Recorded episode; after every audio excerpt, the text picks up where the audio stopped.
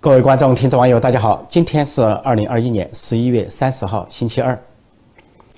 中共最近又召开了一个会议，习近平又在会上发表重要讲话，这个叫做全军人才工作会议。习近平呢以军委主席的身份发表了重要重要讲话，而这个讲话之后，照例党媒党报又说是重要讲话在全军激起强烈反响，那么接下来有可能又是出版单行本。但是习近平这个重要讲话却无形之间泄露了中国的党国机密。尤其是啊，军事秘密或者说中共军队的软肋。实际上，他这个会议呢是十一月二十八号举行的，就在十一天前，十一月十七号，美国政府呢有一个经济和安全审查委员会，这个委员会向美国国会提交了一份报告，关于二零二一年度的报告，其中在评估中共的军力和战力的时候啊，提到说中国的这个军队啊已经具备了攻打台湾的初始能力。主要是讲军队和装备等等，但是说却缺乏呢，就是指挥系统和指挥人员的配备，说是缺尤其缺乏了联合作战的这个指挥能力。就说中共军队一旦行动，需要空中控制、海上配合，还有所谓两栖作战、两栖登陆作战，还有呢就是如果面临通讯中断。还有后续保障能不能跟上的问题，说中共的军方呢，实际上很缺少这方面的指挥能力，或者说联合作战能力。所以因为这个呢，取决于现场的指挥官，而中共军队最缺少这方面的人才。其实美国这个报告刚刚发布，大概要么是点醒了中共，要么是说中了中共的软肋。说中共在这个十一月二十八号召开这个全军人才工作会议会议上就意有所指，习近平就提出啊，所谓强军一百年的目标。也就是到所谓啊，二零二七年这个建军一百年要达成什么目标？其中就提到说要培养了四种人才，一个是联合作战的指挥人才，再一个是说啊高层次的啊这种什么战略力量的人才，还有说呃科技创新这方面的人才，还有说是战略管理方面的人才。那么再说要培养的时候，实际上就显示啊这方面的人才不足，这方面能力不足。那么讲了一大堆，后来这个中国的报纸上就配合配合习近平的讲话，前后发布一些中共的演习，似乎在往这方面协调。其中就提到说，啊，有一些演习说坦克部队和炮兵怎么协调，说坦克群受阻，啊，炮兵呢就发出怒吼增援。但是行家一看，说这个非常的外行，很不专业。说是坦克以坦克群受阻，恐怕正面呢也有坦克群，那么你这个作战顺序顺序呢就变了。是应该先用炮兵，后用坦克兵，而不是说坦克兵受阻你才使用炮兵。这不是什么好像啊朝鲜战争步兵跟步兵的作战，而是坦克群跟坦克群的作战。说这这个专家就认为啊，这样的所谓啊演习啊根本就是虚化。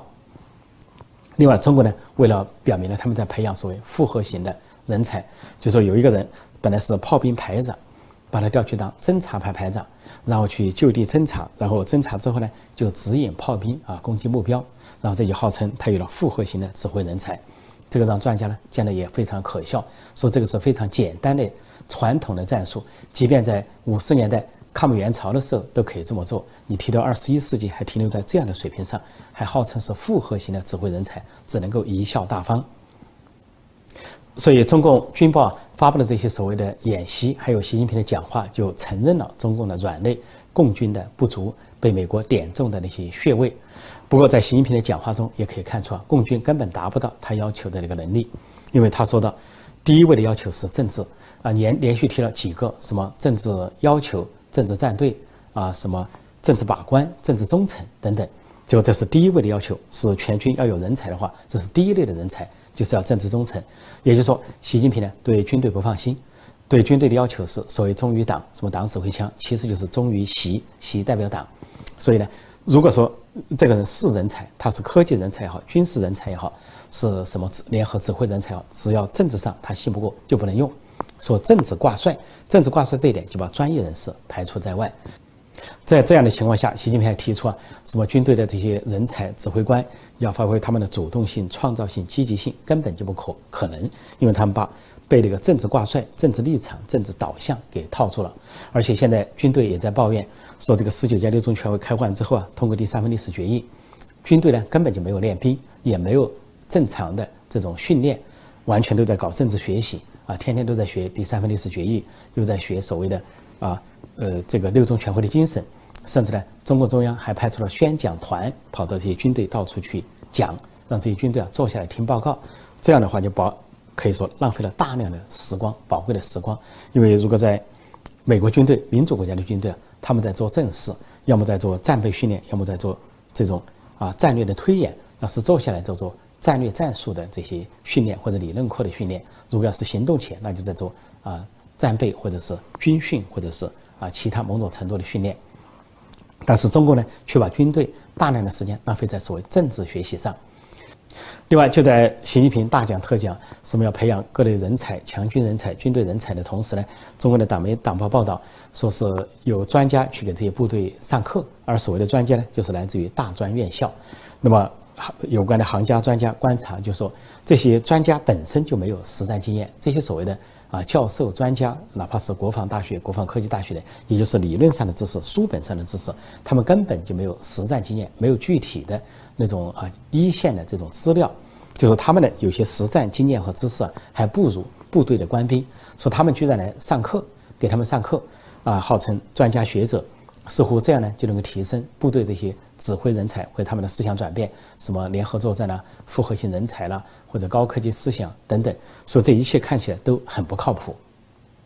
习近平大讲强军。啊，培养什么军队人才，不仅暴露了共军的这些软肋、这些弱点、这些死穴，而最重要的是，在中共的军中啊，可以说流行这么一个观念：，就现在的中国军队是最不想打仗的时候。啊，跟毛泽东时代相比也好，跟邓小平时代相比也好，是最不想打仗的时候。因为这个军队经历了现在这个和平年代之后啊，是腐败啊，买官卖官、骄奢淫逸啊，这些当兵的都要交钱啊，提入党提干都要向上级行贿，而各级官员。将官的提升都是靠钱，什么少将、中将、上将都是拿钱买来的。在这样的情况下，整个军队是腐败，再加上大多数的军人都是独生子女，根本就没有做没有怎么作战或者是为国捐躯的这些想法，而家长和家里人也根本不支持。他们当兵的主要目的啊，这个家长特别农村的这些家长就认为呢，是通向公务员的一个捷径，就是你当了几年兵之后啊，你转正到地方，可能能够混个公务员的饭碗。那女兵呢，可能你。这个农村女兵交了钱去当了兵之后啊，也能够转正到就说所谓的吃大饭呃铁铁饭碗端上铁饭碗公务员的铁饭碗，要么就成为军官的将领的太太，过上这种啊啊将领少奶啊军中太太这种奢华的生活。他们的想法就这样说是最不想打仗的时代，最不想打仗的军队。但是呢，他们偏偏碰上了一个最想打仗的军委主席，就是习近平。习近平偏偏想打仗啊，要去跟中印边界打。要去南海跟周边国家干，要台湾要渡台海，要去武攻台湾，甚至要在东海在钓鱼岛跟日本去碰硬。所以这样的情况下呢，这个最高的指挥官军委主席习近平跟下面的将官可以说思想上很不合拍。这就是为什么习近平到处把军队调来调去，将领换来换去，该提上将的时候不提，比如八一前后；不该提的时候突然提，比如七月初或者九月初，连提两批。另外呢？把这个西部战区的司令换了又换，半年之内换了四个司令官上将，对他们一个都不信任，所以这就显示了习近平本人作为所谓三军统帅、最高统帅、军委主席，他跟下面的官兵都已经脱节、离心离德。就像在去年到今年中印边境，为什么这个中印对仗啊、中印干仗，美中共方面是每战必败，而付出的伤亡代价都是印军的两倍？就有两个原因，一个是习近平想干，但是西部战区的这些官兵不想干。呃，甚至选择投降，像这个前不久两百个官兵说被印度扣押，越境之后，印度把他们包围，他们就干脆缴械投降，保全生命是上策。另外呢，还有一点就是说，中共这些军队啊非常盲目，搞政治学习，没有去学战略战术，甚至对印军不了解。印度军队已经发生了天翻地覆的变化，从一九六二年的败给中共军队的印军，变成了现在每战必胜的印军。经过这个半个世纪的演绎，而印度啊不仅是官兵素质。大幅提升，它的军力啊，装备也都是先进化，甚至呢，拥有各型的导弹、各型的核武器，完全不亚于中国方面。但是共军方面，根本不了解这些情况，既没有说是军报或者是党报或者是内部的通报告诉他们印军的实情，也没有相关的研究来实事求是的谈印军和共军的长传长处短处，就盲目的冒进，而且还弥漫着一种散布着一种过去的陈旧观念，什么印度很穷，印军很弱，又是什么是共军的手下败将，甚至这个《环球时报》总编胡锡进还预测去年预测冬季来了，说印军要么是被冬季冻死，要么是被大瘟疫啊害死，有暗示要投毒，要么就是说呢，轻而易举的就被共军打败。结果后面证明呢，这个只有一件事发生了，就是说大瘟疫发生了，其他事都没有发生。啊，这个冬季啊，印军呢是适应了冬天的气候，在高原跟中共对峙，而建造了相应的营房，还有这个美国增援了他冬装。再一个呢，就是所谓交战，轻而易举被打败的，恰恰相反，不是印军，而是共军。纵观习近平这次讲话呢，不仅暴露了共军的软肋弱点和他的死穴，而且等于承认了美国对他的判断，也说明了美国的情报系统有强大的能力，了解到共军发展的方方面面，他的长处什么，他的短处什么，他的死穴软肋是什么，都尽在美国眼中，尽在美军的掌控之下。围绕二十大的权力布局，啊，习家军内部啊不断的增位。最近呢，这一个清洗喉舌又爆出关于政法委的人选有三个，但是非常意外的是，没有提到原先所说的提的一个热门人选。这个热门人选呢是殷勇，他原来是在浙江啊追随习近平，在公安方面啊法院方面啊做高官，后来到上海，再后来当了上海市长，再后来在大瘟疫的时候调到湖北当省委书记，那么后来就认为他是。政法公安啊，法院这个系统出身，有可能接任政法委书记。就在十九届六中全会开完之后呢，啊十十一月中旬，有七八个中央委员面对镜头讲话，对中央电视台讲话，其他中央委员都闭口不提习近平的名字，只有殷勇作为习近平的亲信心腹、习家军人物啊，明确提到习近平的名字，还说这个六中全会有两个明确，明确了习近平的核心地位，明确了习思想的指导地位。应该说，他表示了相当的忠诚或者拥护，但是呢，现在清晰喉舌，仿佛呢说政法委书记可能没有应用，而另外三个人说的是：一是王小红现在炙手可热，说王小红现在连升三级，啊，中央本来是公安部副部长，现在呢是公安部的党委书记，凌驾于呃赵克志之上，那么同时兼任了政法委的委员，中央政法委委员，那么就预示呢说这个。王小红下一步呢，不仅会接过赵克志的公安部长，就党委书记兼公安部长，而且呢，在二十大那个时候，很可能成为政法委书记。说这个呢，打破了很多的惯例，不仅是他升官的路径呃被打破，而他这个来源也被打破。因为呢，以前的政法委书记啊，都是来来源地做个地方大员的人当政法委书记，甚至做个地方大员的当公安部长，就列出像周永康啦、孟建柱啊、啊郭声琨啊、赵克志啊。都当个地方大员，然后当公安部长，然后当政法委书记。但是呢，说这个王小红没有成为地方大员，就是从公安系统上来。最早的时候在福建呢，啊，习近平当福州市委书记的时候，这王小红是福州市委的，啊，福州公安局的副局长。就这样，两人就结成了一种死党的关系。那么就说他可能打破啊这种这种惯例呢，就直线上升，做火箭上升，这就类似于啊。文化大革命中的王洪文，直接从上海的工人就升为啊所谓中央的副主席，从上海工人的一个造反派头头，就升为政治局常委，说坐直升飞机。那么这个前有王洪文，现有王小红，说这王小红这个清晰喉舌就说可能打破各种陈规惯例啊，进入啊中央成为政治局委员兼政法委书记。然后第二个人选呢，所说的赵克志也有可能说赵克志呢退出了公安，不当那个这个。党委书记了也不当，可能下一步不当公安部长了，但是也有可能当政法委书记。说他是现在是政法委副书记，虽然年龄偏大，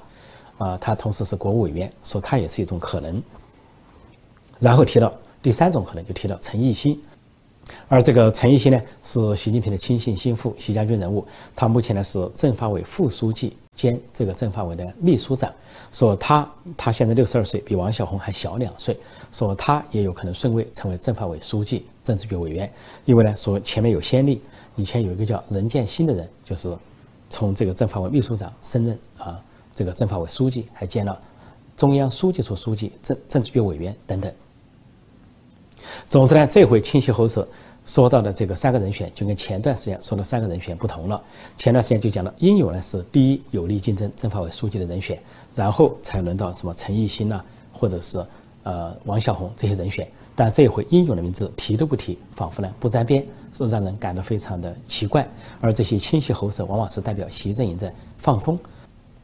发出某种预告，甚至有时候就是直接披露或者是释放习近平的意思。说习近平的意思似乎想在这三人中进行选择，所以给人的感觉就是英勇出局。这个英勇呢，也是习家军中的一个有力人物，居然在争夺政法委书记中，现在就被清洗喉舌宣告呢，似乎出局，让人大出意外。不知道内中发生了什么事情，或者说究竟里面有什么内情？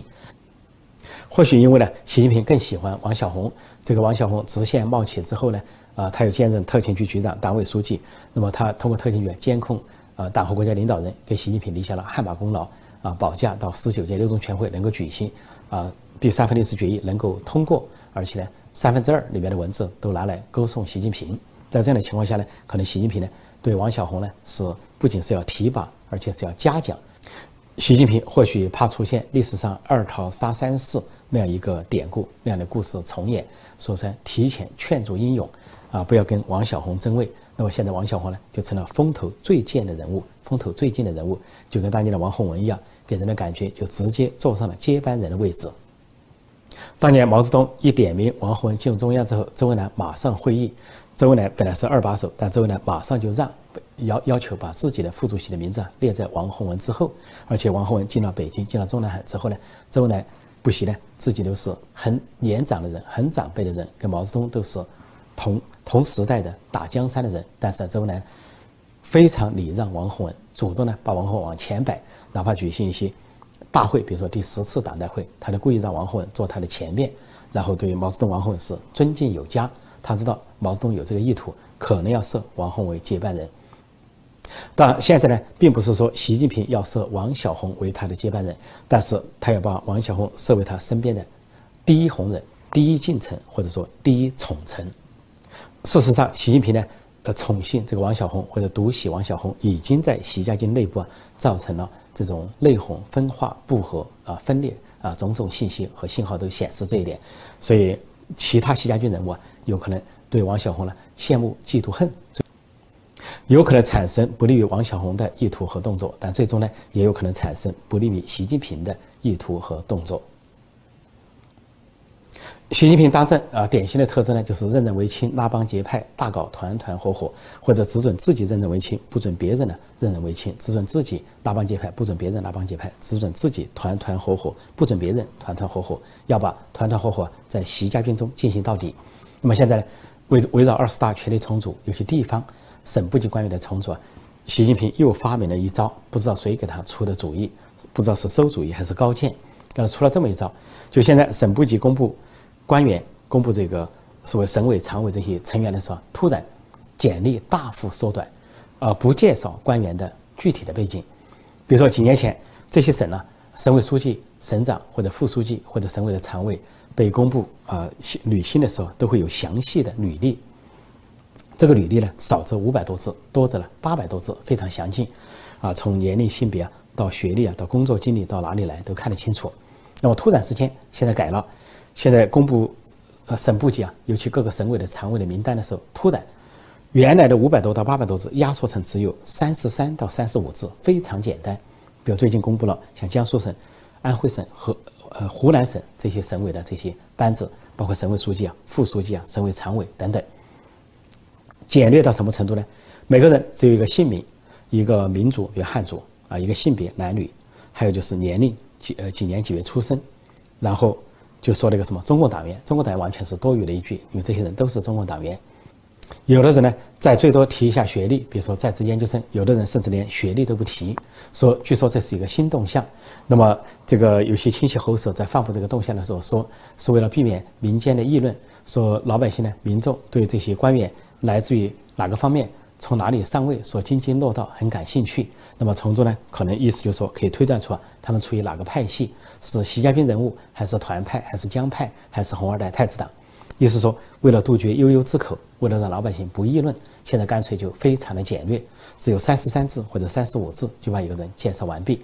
让这些民众看到一头雾水，让吃瓜群众看不懂这些人究竟来自于何方。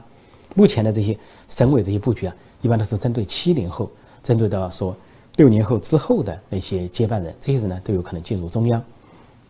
目前在省委级布局。如果说他们的简历不清楚的话，就有可能表明了习近平方面想蒙混过关。本来在毛泽东、邓小平时代还假装讲究一个五湖四海，说是各方面的人都要有，各兵种的、各省区的都要有，甚至少数民族的名额也要有。但是习近平呢，现在是自己没有安全感，没有自信心，越搞越窄，把习家军的路越走越窄，要搞这个一党专政，要搞一派独大，就习家军独大，还要搞一人独裁，因此呢排挤其他派系，但是又怕党内外议论，怕这个党员官员不服，就耍出了这么一招新招数。啊，任人唯亲的新招数，或者说拉帮结派的新招数，团团伙伙的新新招数，就是就用一个极简版的一个方式，来公布官员的所谓的履历，等于说不向人民公布。也就是说，习近平的专制独裁倒退倒行逆施走到了这么一个程度，这么一个地步，不仅呢拒绝向中国人民公布他们的财产，而且拒绝向中国人民公布他们的来历履历。